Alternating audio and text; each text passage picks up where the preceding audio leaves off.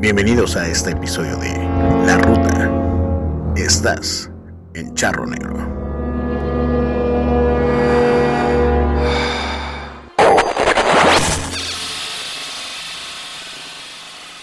¿Qué tal amigos? Ya estamos aquí en otro episodio más de Charro Negro y me da un gusto estar otra vez aquí con las tres.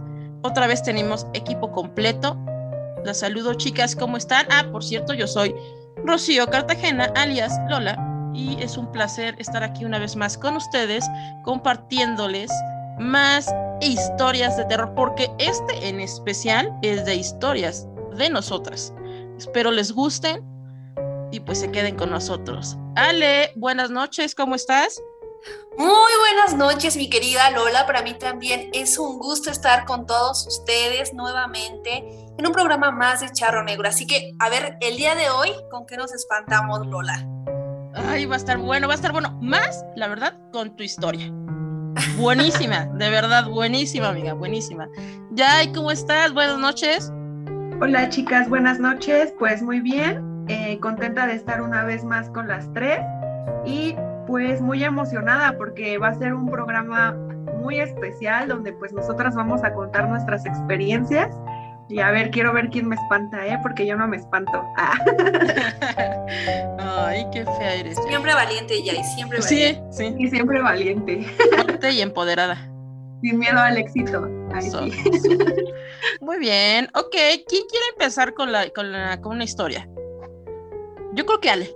Ya no le vamos a dar opción. Yo creo que Ale va a empezar. no, no, a ver, amiga, tu historia de verdad, ya fuera de broma, tu historia es muy buena. Yo creo que la vamos a dejar al final. ¿Vale? Y la que quedó pendiente, porque pues, quedó una ahí al aire, es la tuya, Yay. Y es de que te escuchamos. Cuéntanos tu historia. Chan, chan, chan. Ok. Tengo bastantes historias, la verdad pero eh, esta en especial eh, me llama mucho la atención porque involucra a mi gato. Ustedes no lo saben, pero yo tengo una mascota, es un gato, tiene conmigo tres años aproximadamente.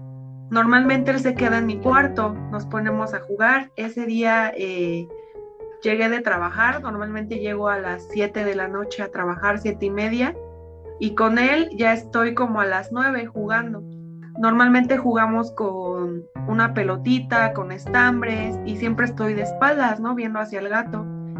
Y ese día mi gato se quedó pasmado, se quedó pasmado viendo hacia la nada como, sin mentir, como cinco minutos y no se movía. Y yo dije, ¿qué está pasando? ¿Por qué eh, se queda así quieto? Y era como de, se llama niño, estaba niño, niño, y no me hacía caso, se quedó ahí quietecito y pues se me ocurre voltear y en eso veo una sombra gigante con luz. No sé cómo describirlo porque no le veía forma humana. Simplemente era como una bola de luz que estaba plasmada y justo cuando yo volteé empezó a desvanecerse. Y ya cuando se desvaneció eh, fue cuando mi gato eh, ya empezó a reaccionar y realmente no supe qué fue, pero pues fue muy impactante para mí porque eh, es algo que hasta la fecha no he podido descifrar. De hecho, eh, era tanta mi inquietud que le mandé mi historia a la mano peluda. Wow. Cuando todavía hacían podcast. bueno, ellos sí eran programas de radio. Mandé la historia yo haciendo la interpretación de que supuestamente era un ángel, ¿no? y lo que ellos me comentaban es que no, que un ángel realmente no se manifiesta de esa forma y que si fuera un ángel sería una energía que realmente no podría eh, pues como interpretar ni soportar porque son energías muy fuertes. Entonces pues a mí me quedó la duda de qué es y por qué eh, mi gato se quedó así pasmado. Entonces pues esa es mi historia. ¿De qué tamaño era? Era grande, hace cuenta que... ¿Del tamaño de la puerta más o menos? Sí, del tamaño de la puerta, un poquito más, y se veía como una bola, eh, pues de luz, que era amarilla y se fue desvaneciendo. ¿Y tú cómo te sentiste? ¿Te asustaste? ¿Te inquietó? No, ¿qué crees que no? No me, no me sentí eh, ni asustada ni nada, pero sí fue como esa inquietud de saber qué era. Pero pues creo que es algo que nunca voy a saber, quizás era un, no sé, un reflejo de luz, pero fue bastante raro que a mi gato se pusiera así. Es que las mascotas perciben todo eso. Ahorita yo también, fíjate, ahí eh, va de la mano ahorita lo que nos contaste con una historia que también tengo y también tiene que ver mi gato Leo, pero ahorita ahorita se las cuento. Y sí, los animales perciben lo que nosotros no. En este a lo mejor en ese, en ese momento tú pudiste verlo, pero hay muchas ocasiones en las que nosotros no tenemos como esa sensibilidad o ese don de poder ver lo que ellos sí. Entonces, imagínate también o sea, ya que lo, lo sabes y que estás a conciencia de ello, el hecho de decir, híjole, está ladrando mi perro o está mi gato viendo hacia la esquina o, también ya ves que los gatitos siguen las cosas. Cuando, algo les inquieta, con la mirada lo siguen, hasta en, ocasiones hasta lo, lo, persiguen. Entonces eso llama mucho la atención. Bueno, a mí me llama mucho la atención porque ya no ves las cosas igual, porque dices, ok, algo está viendo, algo está escuchando, algo le está inquietando a mi mascota, ¿no? Entonces ahí está como medio feo porque, pues, ¿cómo los proteges también de eso? Sí, exacto, y más porque dicen que pues tienen como esa sensibilidad más marcada, ¿no? Igual cuando una persona fallece, eh, dicen que los perros empiezan a ladrar más de lo normal. Entonces, pues yo siento que sí, eh, tienen como esa susceptibilidad para cosas que nosotros quizás no podemos oír ni ver. Sí, exacto. Como ves, Ale. Justamente son, son los gatos quienes son muy perceptibles. ¿Y qué crees que hay una historia fantástica que, que me compartió una persona aquí de San Antonio la Isla que involucra justamente a un gato? Pero ya hablaremos después, porque esta historia es, es como, como de terror pero me gustaría compartirla. Hay muchas Amiga, no estamos en un programa de citas o de este, cocina con Yayo, estamos en un programa de terror, amiga, así que es el momento para decirla. No, primero voy a contar mi historia. Es para que también el público se quede inquieto. ¿No crees? Tienes razón, tienes razón, amiga. Bueno, me gustaría aquí seguir con la línea entonces de las mascotas para es que acuérdate, Ale, que la tuya va al último. No podemos decirla antes porque es buenísima, insisto, no es por nada, pero es muy buena. Y de hecho hasta hace unos meses, no sé si te acuerdas que nos buscamos y me acuerdo que me, enseñaste una foto bastante peculiar. Y mejor no les sigo diciendo hasta el final del programa, así que no se vayan, porque es muy buena la historia de Ale. Bien, ahorita que mencionan, yo tengo lo de las mascotas, yo tengo tres gatos y dos tortugas. Bueno, de esos tres gatos, hay uno en especial que se llama Leo, que luego anda conmigo en la sala o se desvela conmigo, a veces se duerme también igual, ahí en, mi cuarto. Pero hubo una noche en la que él se quedó, nos quedamos en la sala, me acuerdo que estaba, yo creo que estaba viendo la tele, y estaba, mi gordito estaba en el respaldo del sillón, y en eso eh, bueno, les comento un poquito. Eh, el primer cuarto de la casa es el cuarto de mis papás y al final está el mío. Entonces, yo sentí algo extraño en, en la sala. Mm, no, no había yo escuchado nada, ni afortunadamente en esa noche. Pero algo me dijo, voltea a la izquierda hacia donde está la puerta del cuarto de mis papás. Para eso, cuando yo volteo hacia la izquierda, vi entrar al cuarto de ellos una nube grisácea. No era, no era, no era eh, gris claro ni transparente, ¿Han visto las bolsas que daban o que dan en Bodega Horrera, Walmart, que son grises? Como un gris un poquito oscuro, no negro, pero sí es un gris un poquito oscuro. De esa tonalidad de gris. Es una nube que entró al cuarto de ellos. pues sí, obviamente me saqué de onda, volteé hacia ver hacia la derecha donde estaba Leo y el gordo estaba volteando hacia la puerta. Entonces, pues sí, dije, no manches, sí, sí entró algo ahí. Cuando termina de entrar esa cosa al, al cuarto, porque para esto ellos tenían la puerta cerrada, ya eran como las 2 de la mañana, más o menos, una o dos de la mañana. Cuando termina de entrar al cuarto, se escucha un golpe en su habitación. Y mi papá me grita, me dice, oye, ¿qué crees? Que la gata, o sea, la mamá de Leo, se cayó de la tele, se aventó de la tele. Entonces yo me levanté, sí me saqué de onda, pero no me dio de ese miedo que te paraliza. No, no, o sea, sí, sí dije, a ver, a ver qué es, ¿no? Me levanto el sillón, me voy hacia la puerta y mi papá me dijo eso, me dice, oye, la gata se aventó de la tele. Y la tele está junto a la puerta. Cuando eso dice, dije, ching. Y como que me quedé quieta, ya no abrí la puerta, ya me quedé parada fuera de la habitación de ellos. Y me puse a pensar, a mí se me hace que la gatita se aventó de la tele para tratar de sacar lo que entró. Es como lo más, lo que lo asocio más nunca había visto algo así, de ese tipo de, no sé si decirlo, de textura, de, de, forma más bien, de ese tipo de forma, entrando, traspasando una puerta. No lo podía yo creer. Pero pasó, ¿no? O sea, y, y ahora sí que volteé y el gato estaba viendo cuando esa cosa entró al cuarto de mis papás.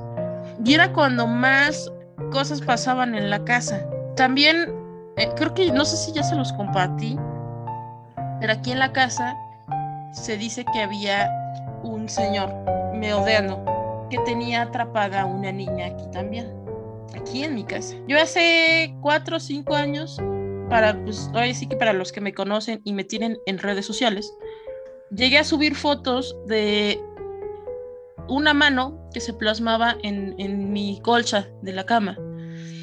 Y, era una mano muy grande. Es que sí, fueron como. Fue como un año de acoso para conmigo.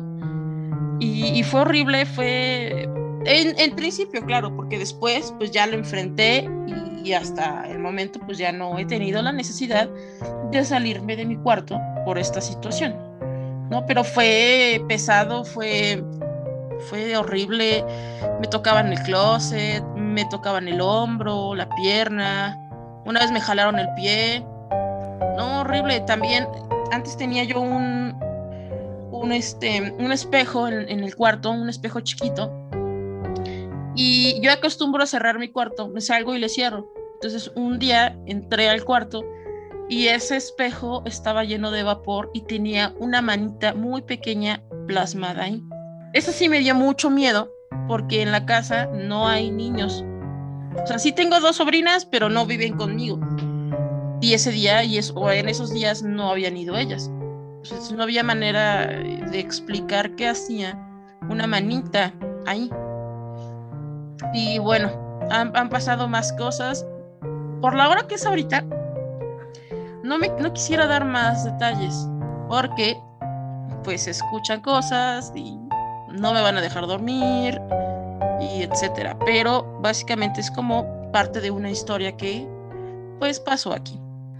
Wow. Y de hecho, eh, siento que hay veces que las casas, cuando eh, tú llegas a vivir ahí sin saber eh, el pasado de esa casa o de construcciones anteriores, no sabes qué energías quedan atrapadas en mi casa igual, bueno, en la casa de mis abuelos, eh, igual, em, desde mucho antes de que nosotros nos, nos viniéramos a vivir aquí, nos contaban que se aparecía una señora y esta señora eh, a mis tíos cuando eran jóvenes, eh, a uno en especial, siempre que llegaba de trabajar, su cuarto estaba en el segundo piso.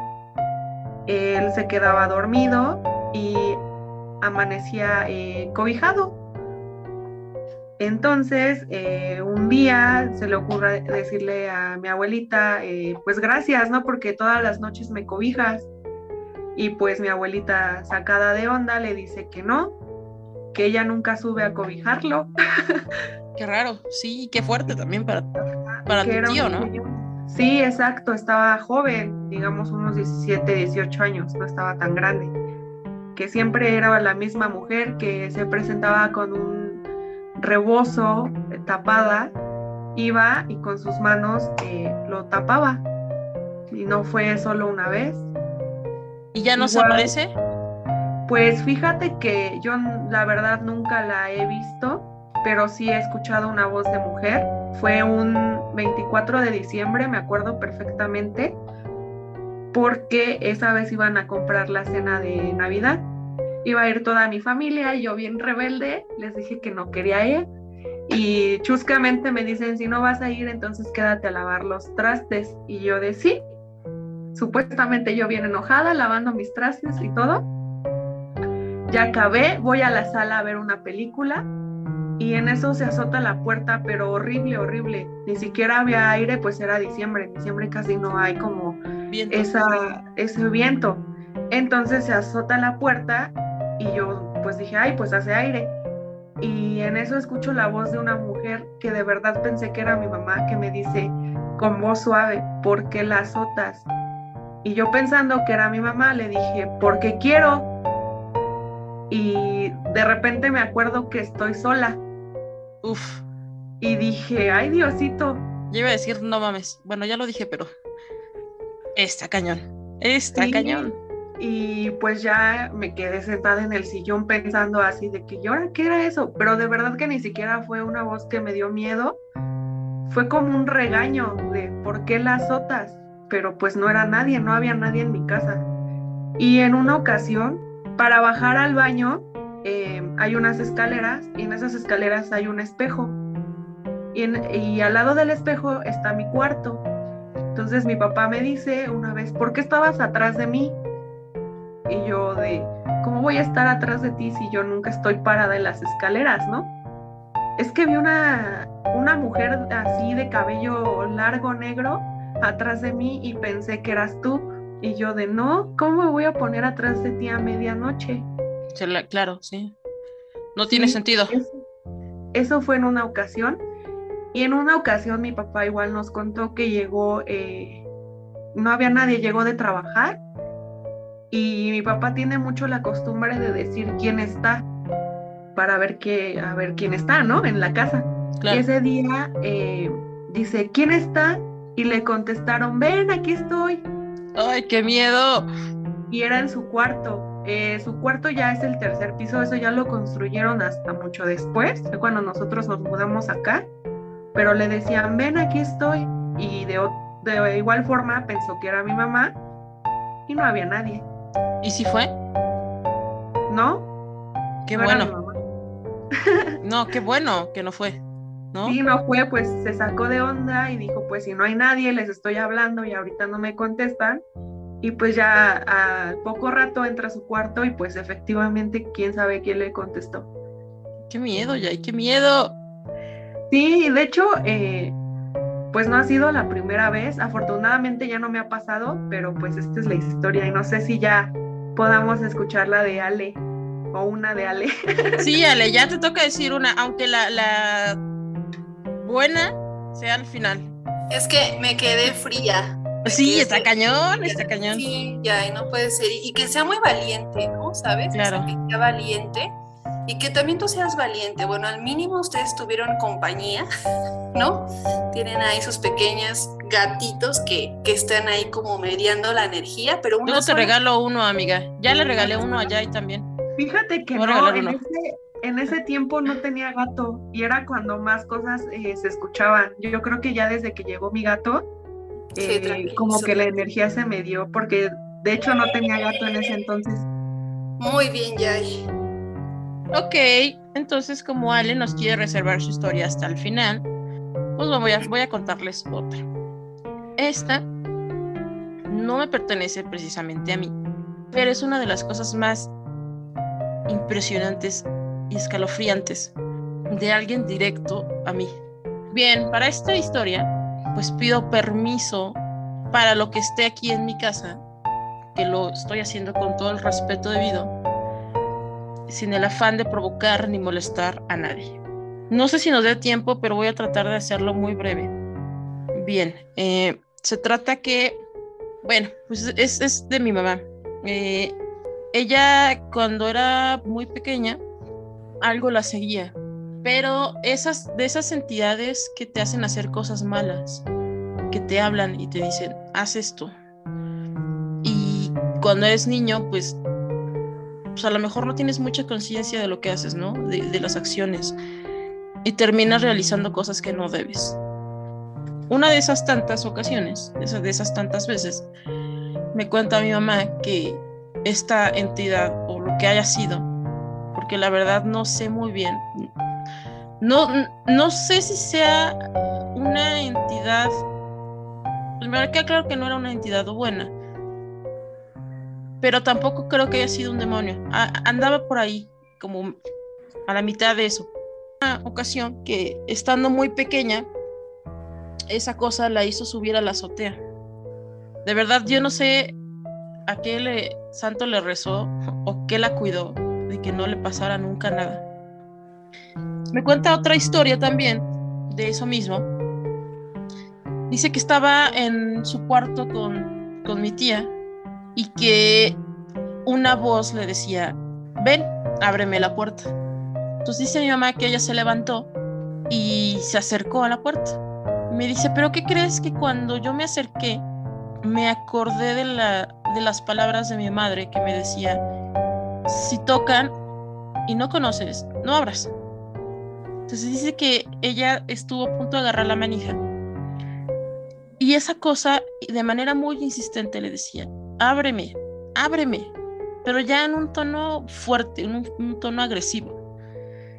Entonces dice mi mamá que ella dijo, no, no te voy a abrir. Dice que cuando ella volteó hacia atrás, las muñecas que tenía ahí, que eran juguetes de mi tía y de, ella, sus manos se movían y sus cabezas también. Era una cosa horrible, de verdad espantosa. Dice que ella eh, se dio la media vuelta, se subió ahí en la, cama donde estaba su, su, hermana. Fue algo muy, muy fuerte, algo muy...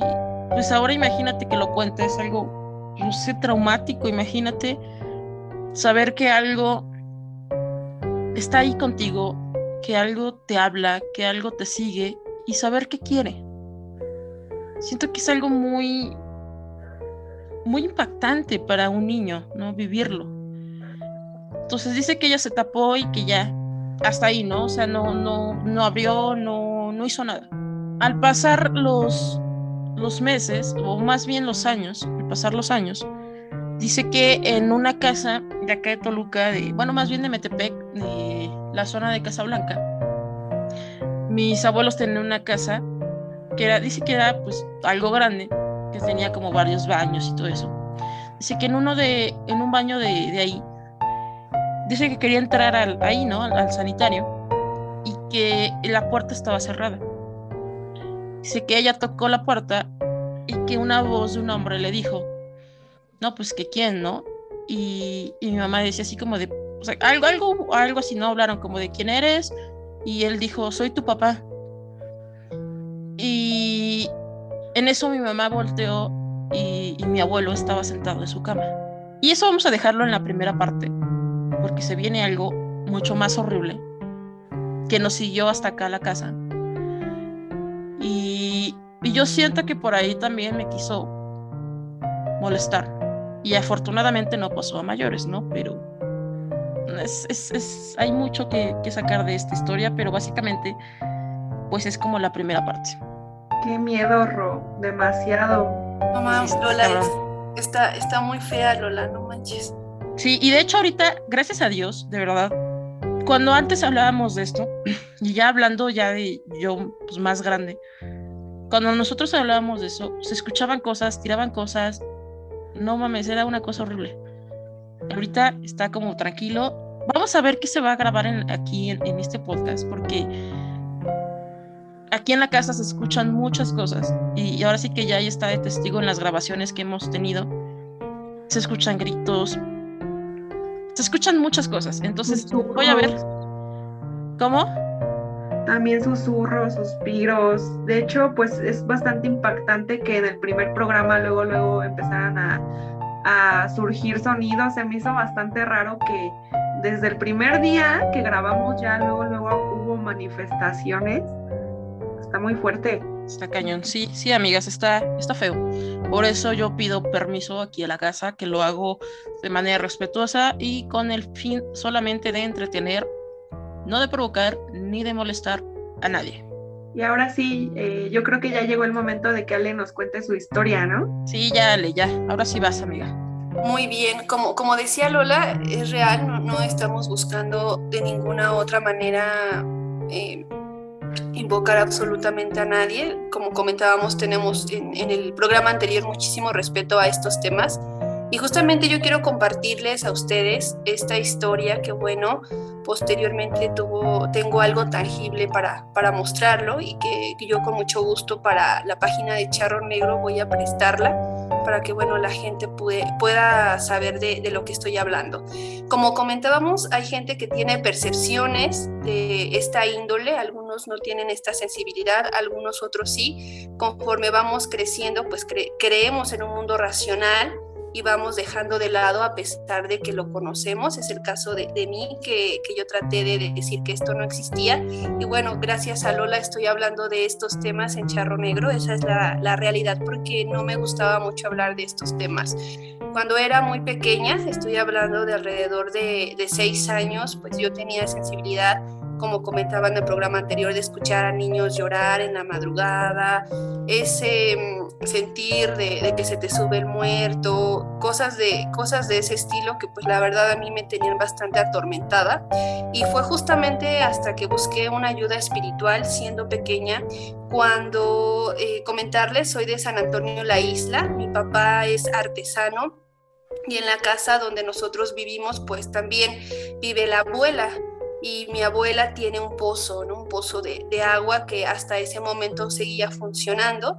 Entonces, eh, eh, mi papá trabaja en un torno eh, donde él está trabajando la artesanía y ese tipo de tornos hace muchísimo ruido, muchísimo ruido. Quiero que nos traslademos a, a entender ello.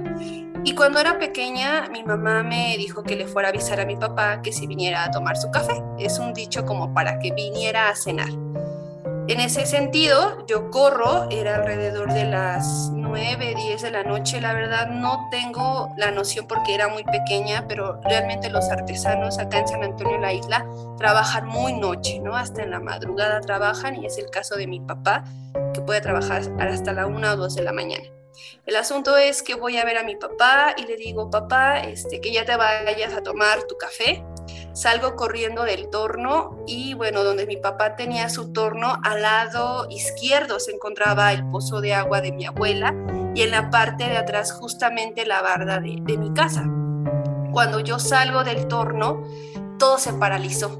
O sea, es decir, se paralizó, eh, no sentí frío, no sentí calor, yo quedé con mi rostro mirando hacia enfrente sin escuchar absolutamente ni el torno, ni sentir frío, ni nada. Es decir, en una posición totalmente paralizada y justamente empecé a ver como un ser que en ese momento yo le vi como rostro de mujer, empezó a avanzar hacia mí, pero este ser no tenía pies, estaba vestido como blanco, era como un humo blanco y un cabello largo. Esa mujer empezó a caminar lentamente, no puedo decir cuánto tiempo fue realmente porque fue en segundos, no sé, no sé realmente el tiempo. Y esa mujer me traspasó la mitad de mi cuerpo de manera lenta. Es decir, yo viendo hacia el frente y ver cómo esa mujer estaba avanzando poco a poco, poco a poco, hasta traspasar mi cuerpo, obviamente sin sentir nada material, termina de pasar sus últimos cabellos o lo último de su ser y regresa otra vez todo, ¿no? Empiezo a escuchar el torno de mi papá, empiezo a sentir frío, me doy cuenta que estoy ahí, volteo hacia atrás donde la mujer o, o el ser acaba de pasar y literalmente había una barda. ¿Qué, ¿Qué, quiero decir con esto? Pues que literalmente me traspasó y traspasó. Posterior a ello, eh, yo tuve que hablar con mis papás, taparon ese pozo, a, a, partir de ahí ese pozo ya no, ya no estaba abierto. Y posteriormente tuve un ritual que me hicieron de pequeña para cerrarme el ojo, igual si alguien quiere investigar cómo es eso de, cerrarse el, el, ojo, para que justamente este tipo de seres a mí ya no me molestaran, ¿no? porque eso sí realmente fue muy inquietante. Hasta la fecha no he tenido a alguien que me pudiese decir, inclusive si han vivido eso. ¿no? Yo creo que también sería bueno saber en la audiencia si alguien ya lo, lo han traspasado, ¿no? Sería increíble saber si hay otra persona en esta faz de la Tierra que le haya pasado algo similar. Y posteriormente, en una práctica de campo, y les decía, soy antropóloga social para terminar mi historia, algo me dijo que tenía que tomarle una foto a la luna, no sé, es una locura, pero tomé diferentes fotos y cuando reviso hay una foto justamente donde aparece un ser que bueno, voy a compartir en la página de Charro Negro, algunos me dicen que este ser, voy a dejarlo para que también ustedes puedan verlo, mencionan que está viendo a la luna, pero otros inclusive dicen que está, bien, está viendo a mí y que no tiene una cara nada amigable. La realidad es que yo no alcanzo a percibir más allá de su silueta, pero bueno, con muchísimo gusto lo comparto. Entonces, como decía, pues ahorita hasta se me enchina la piel de recordar pues esa sensación de, sentirte pasmada, sentirte paralizada y que un ser esté, esté pasando sobre tu cuerpo.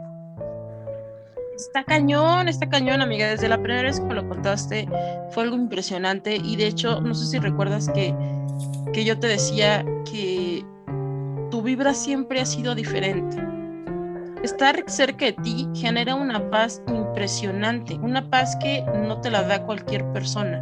Y no, y lo digo en el mejor sentido del mundo. Lo que tú transmites va más allá de lo que te puede dar una persona común. Entonces yo creo que también, y eso tú lo sabes, tienes la oportunidad de que te puedan abrir ese tercer ojo. Ahora, yo sé, y, y lo hemos hablado muchas veces, yo sé que tú dices no, pero quizás si tú te vieras desde otros ojos, te darías cuenta que probablemente tú tengas eso para ayudar a la gente. Y eso yo creo que tú lo sabes, ¿no? Eh, bueno, ya de que lo hagas o no lo hagas, pues ya es otra cosa, ¿no? Pero el tipo de persona que tú eres, de verdad, es de esos que llegan y te, y te ayudan. Sientes paz. Es algo difícil de explicar solamente las personas que te conocemos pues van a saber de lo que, a lo que me refiero. Entonces, todo eso que te pasó, que claramente no fue nada grato, pues son señales de que eres diferente, de que tú viniste a ayudar, porque inclusive la carrera que elegiste, ¿cómo es, amiga? O sea, tú viniste a ayudar. Mira, no te puedo decir hazlo, porque tú solamente tú sabes, ¿no? Pero son muchas cosas que, que, se, que ponen a pensar a uno, ¿no? Que, que qué misión aparte tienes en esta vida. Una misión que no todos, ¿eh? Que no todos tienen. Muchas gracias, Lola. Yo creo que en otro programa les podré compartir. Ahorita eh, agradezco mucho a la maestra Gisela Posadas, a quien, bueno, saludo, y, y quien, bueno, me está ayudando de una manera espiritual y creo que sí sería como importante también que hablemos de cómo protegernos, ¿no, Lola? cómo protegernos, qué no hacer, qué hacer y justamente, ¿no? Tenerle como el respeto a ello. Y pues yo agradezco mucho este espacio, este espacio de Charro Negro, que me permitieron poderles compartir mi historia y saber si alguien más ha tenido ello, para mí, para mí sería fantástico, ¿no? Alguien gusta de estos temas, también investiga, que también pudiera brindarlos inclusive una interpretación, ¿no? No solamente de mi historia, sino también de las historias de Lola, de Jai, porque también este programa es justamente para ello, ¿no? Para aprender, para compartir saberes entre nosotros. Excelentísimo, Mía Ley, estoy de acuerdo contigo. A mí también me gustaría saber qué era lo que seguía mi mamá. Y bueno, pues quiero agradecerles a las tres, de verdad, de corazón, que estén aquí, porque pues la gente ahorita nos escucha así, que estamos súper tranquilas y, y todo fluyendo de maravilla, pero no saben lo que hay detrás de nuestros trabajos, de nuestros tiempos, de muchas cosas que tenemos que hacer para estar aquí con, con todos ustedes, de poderles compartir todo, todas nuestras experiencias o parte de nuestras experiencias para poderlos entretener. Entonces yo les quiero dar las gracias a ustedes de haberse dado ese espacio, de haber ahorita hecho hasta lo que no para estar grabando. Gracias, gracias. Eh, es un placer siempre estar compartiendo proyectos con ustedes, porque no solamente hemos hecho ahorita lo de Charro Negro, por ahí también hicimos unas cosas ahí de música, hicimos, o sea, hemos, hemos hecho bastantes. Entonces yo les quiero agradecer porque siempre están aquí apoyándome, cosa que les digo, cosa que me apoyan, me alientan y yo quiero darles las gracias de corazón. Son unas mujeres talentosísimas, inteligentes y bueno, todo el éxito. Gracias por este programa que creo que ha sido de los más padres. Muchas gracias Lola, muchísimas gracias a ustedes y para mí un gusto volver a coincidir. Hasta luego. ¿No te quieres despedir, Jay? Creo que ya no. Creo que ya no. Pero bueno, nos vemos en el próximo programa, Lola. Gracias, nos vemos. Espero que estés muy bien. Cuídense. Igualmente. Muchísimo. Muchísimas gracias a toda la audiencia también. Bye. Bye. Gracias por escucharnos. No te pierdas el próximo episodio de Charro Negro.